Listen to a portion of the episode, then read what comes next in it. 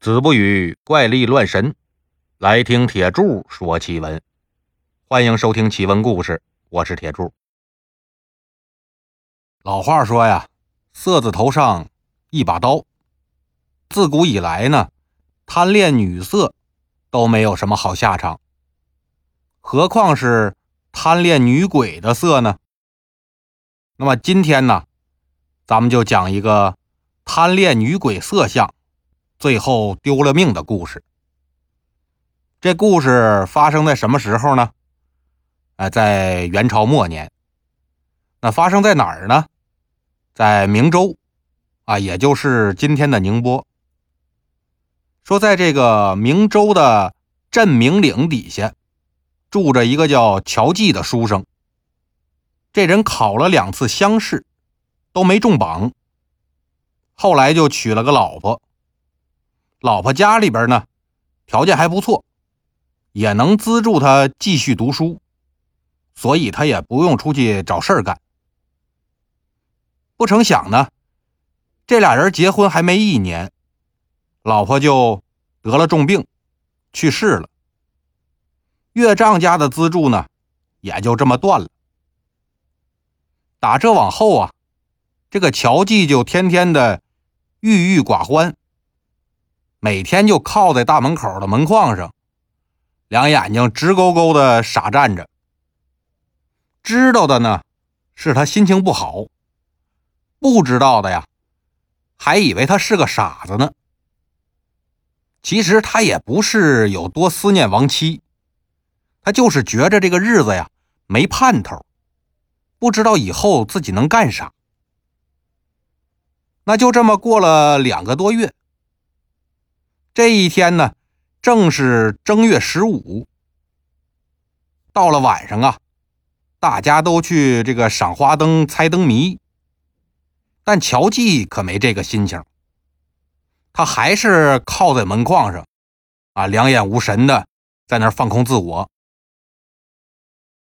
等到了这夜半三更的时候，路上的人可就越来越少了。乔记也就准备进屋睡觉去了。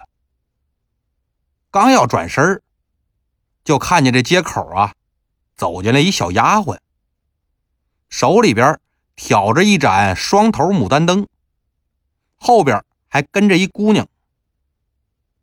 乔记就借着月光仔细这么一看，后边这姑娘约摸着十七八岁，长得还挺好看，可谓是。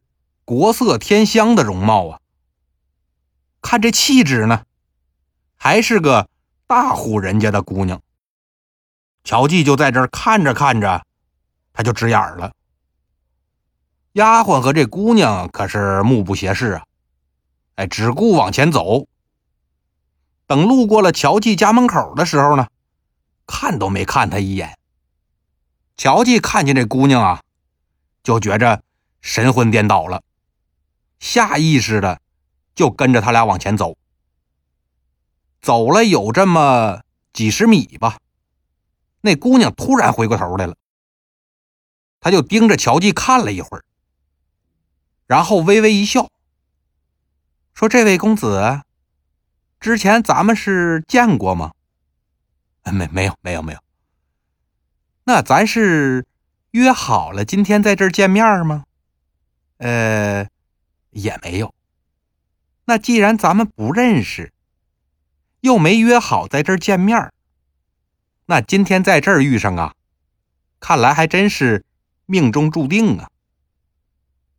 乔记一听他这么说，噔噔噔就紧跑几步来到姑娘的面前。那那既然是命中注定的，我们家就在那不远的地方。姑娘要是走累了呀。哎，您可以去我那儿休息休息。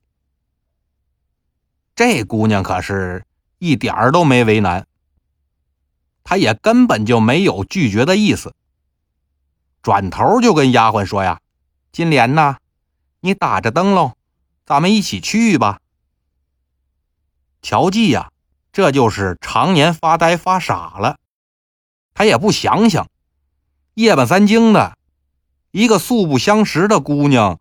无缘无故能跟着他回家，你别说是在元朝了，这就是现代社会呀，这里边没猫腻儿，那都出轨了。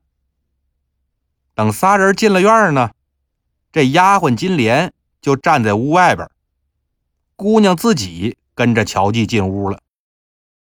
坐下来之后啊，乔记就打听这姑娘的来历。姑娘说：“我叫福树芳，字丽清，啊，是这个。”已故奉化州通判的女儿。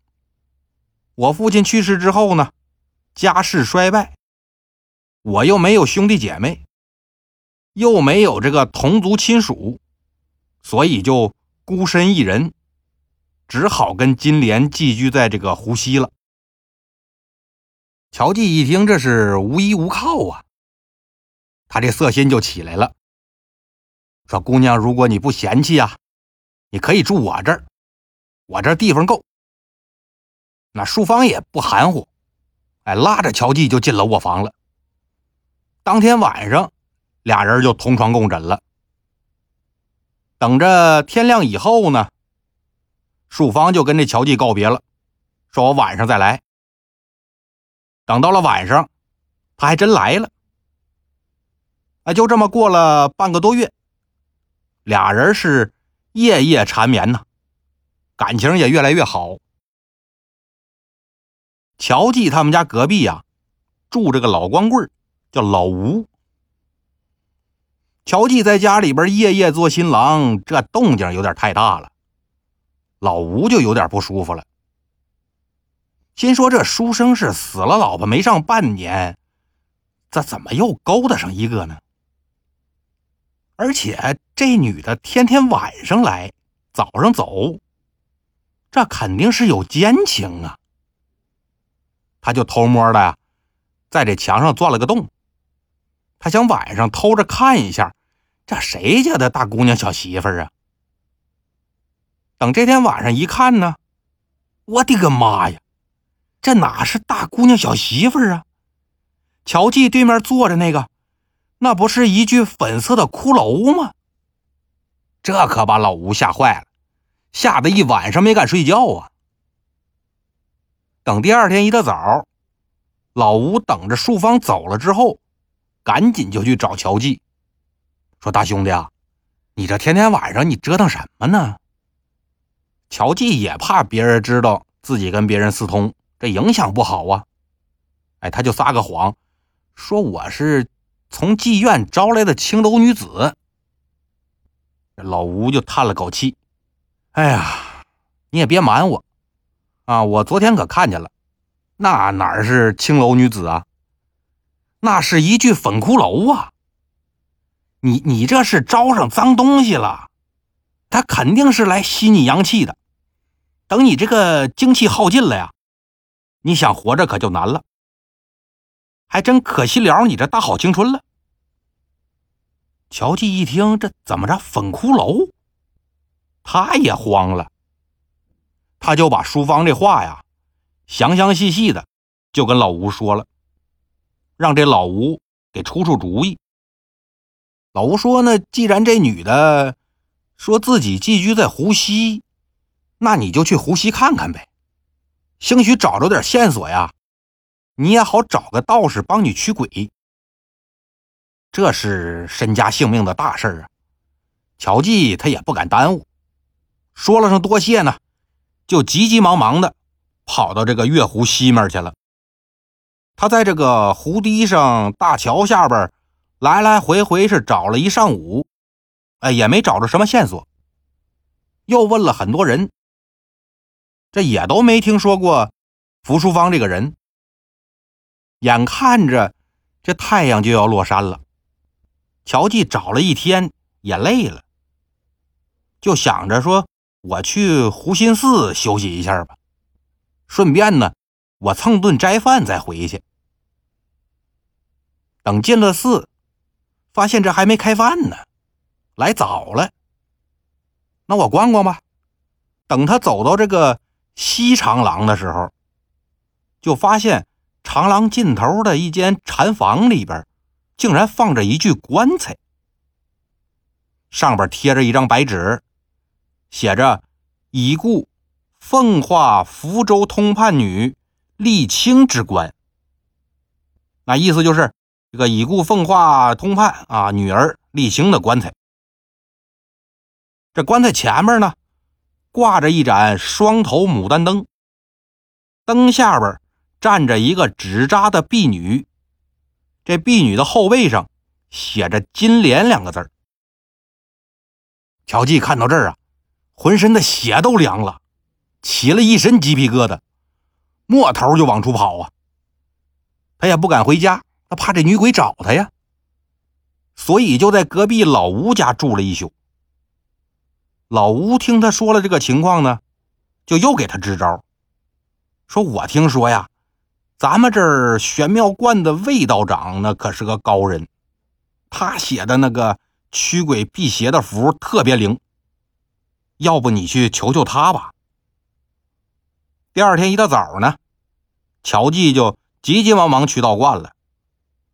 魏道长一看见他呀，心里就明白了，说：“你这身上妖气挺重啊，你最近是不是遇着什么东西了？”乔记就把过去这半个月发生的事啊，全说了一遍。魏道长也不废话。马上就给这乔记啊画了两道符，说你回去啊，一道贴在门口，一道贴在床头。还有啊，你千万别再去湖心寺了啊！乔记这千恩万谢的接过符来，回家就贴上了。打这往后呢，那女鬼淑芳啊，果然再也没来过。等又过了一个月。乔记去朋友家里边喝酒，喝高了，他踩着棉花往家走，不知不觉呢，就走到这湖心寺门前了。等走到寺门口，他就看见金莲正站那儿等他呢。他这刚想跑，金莲过去一把就把他拽住了。想不到啊，你是如此薄情之人呢。我们家娘子知道你今天得从这儿走，让我在这儿可等你很久了，跟我来吧。说完，拉着乔记就往寺里边走。这乔记一看见金莲呐，酒都吓醒一半了，心说：“我怎么走这儿来了？我真是大意了，怎么就把老道这话给忘了？”想转身跑呢，这金莲劲儿还挺大，而且他喝酒了吧？脚下发软，他跑不动，这怎么挣也挣不脱，就只好跌跌撞撞的跟着金莲去了寺里边了。等来在了放棺材那间房啊，女鬼淑芳可是一脸不高兴的坐在椅子上呢，面前就是自己那棺材。看见乔记进来，就说：“之前我跟郎君可是并不认识啊，是偶然的机会。”才在灯下相遇的，那我也是被郎君的美意感动，啊，这才决定许以终身。我晚上去，早上来，对郎君真可算得上是深情厚谊呀。可你竟然相信那妖道的话，想要跟我断绝关系，想不到你竟然薄情到这种地步了，也实在是可恨呢。今天既然又见面了。我可不能轻易放过你。说完呢，也没见这树方有起身的动作，瞬间就飘到乔记面前了。脸也不是以前那张漂亮的脸蛋了，而是一个粉色的骷髅头。这粉骷髅一把就握住乔记的手，身后那棺材咔啦一声自己打开了，粉骷髅面对面把这乔记一抱，往后一仰，歘。飘进这棺材里就躺下了，然后这棺材盖轰隆一声又盖上。老吴在家里边观察了三天，发现这乔记一直没回家呀，心说这可能是出事了。第四天早上呢，急急忙忙就跑到湖心寺去了。等走到西长廊尽头那房间的时候啊，果然就看见一具棺材和一个纸扎的婢女。他再仔细一看，那棺材盖的缝里还露出个衣角来。老吴心想：这里边是有人吗？就赶紧把那和尚找来了，说：“你把这棺材打开，我看看，这里边好像有人。”和尚也慌了，打开棺材一看，这棺材里边啊，乔继脸对着脸趴在一具女尸上面，那女尸一点儿都没有腐烂，栩栩如生啊。棺材里边呢，还有淡淡的香气飘出来。和尚就双手合十。阿弥陀佛，这是已故奉化州通判福大人的女儿。因为当时他们全家迁到北方去啊，路途遥远，就把她先存在这儿了。没想到一晃就过去十二年了，再也没人来找过他。不成想今天竟然惹出这么大个祸呀！为了以绝后患呢。这和尚就在离湖心寺不远的西门外找了个地方，把乔记和树芳都给埋了。本来以为没事了吧，但打这以后，每逢月初和月末，月亮很黑的晚上，甚至是那个阴云密布的白天，人们经常就在这个湖心寺啊，看见乔记和树芳手拉着手。在这西长廊里边散步，然后还有一丫鬟提着双头牡丹灯在前面引路。所有看着这个的人呐，回家之后都是大病一场。有的人通过诵经啊，置办个三生祭祀啊，这算痊愈了；有的人呢，即使是这么做了，他也没法痊愈，落了个卧床不起的结果。你这么闹肯定不行啊！很多人呢就到玄妙观去找这魏道长。魏道长说：“这以前呢，我的符还能镇住这个骷髅怪，但他现在杀人了啊，这已经成气候了，我收服不了他了。不过呢，我听说在这个四明山的山顶上住着一个铁棺道人，这人法力高强，我看呢，你们去求求他吧。”这一帮子人就又来到了这个四明山的山顶。这还真有一草房子，门前这小院里头呢，一个道士正靠着桌子坐着，看着童子在那儿喂仙鹤呢。一帮人就把这道士围在中间，哎，全都跪下来求他去这个降妖除魔。但这道士说呀：“我可就是个山里边隐居的普通老头啊。”我又不是神仙，啊，早晚也难免一死。我哪会这个降妖除魔的法术啊？你们还是别在我这浪费时间了，你赶紧回去吧，找别人去吧。就有几个胆儿大的说呀，啊，其实我们原本也不知道您，啊，是这个玄妙观的魏道长让我们来这儿找您的，说您法力高强，您也别撒谎了啊，这个魏道长都把您给卖了。您赶紧就帮帮我们吧。铁观道人说：“这个魏道士，他还真有点多嘴呀。我这都六十多年不下山了，这么点小事儿，居然还让我下山。哎呀，也罢呀，正好呢，我下山去见见这个魏道士吧。”说完呢，铁棺道人就让这个魏鹤的童子跟着他一起下山。这帮人就看见呐。他好像没重量似的，飘着走。一眨眼功夫呢，就到了这西门外埋这个粉骷髅和乔记这地方。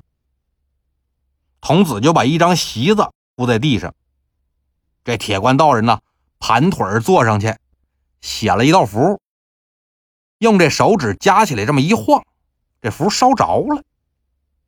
随后呢，一阵旋风刮过，哎，就看见。五个头戴黄金、身穿锦袄、肩披金甲、手持雕花枪、身长一丈多高的个力士，就出现在铁罐的面前了。这五个力士一拱手啊，说：“敢问真人为何招我等前来呀？”铁罐道人眯着眼儿看着这五个力士，说：“此地鬼怪作祟呀！惊扰了百姓，难道你们不知道吗？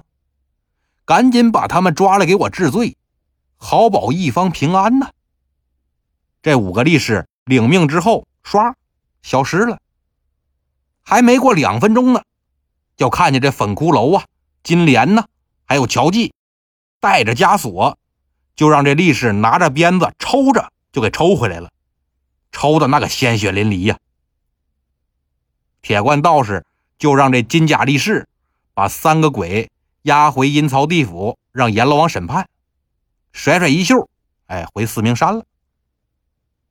第二天呢，有人就专门买了东西，想去这四明山的山顶感谢这铁罐道人。但到那之后呢，看见就剩一草房了，铁罐道人和那童子还有仙鹤都走了。下得山来，又想去玄妙观问问这魏道长，我上哪儿找铁罐去？到那儿一看呢，魏道长变成哑巴了。好了，今天的故事呢，就到这里了，咱们下期再见。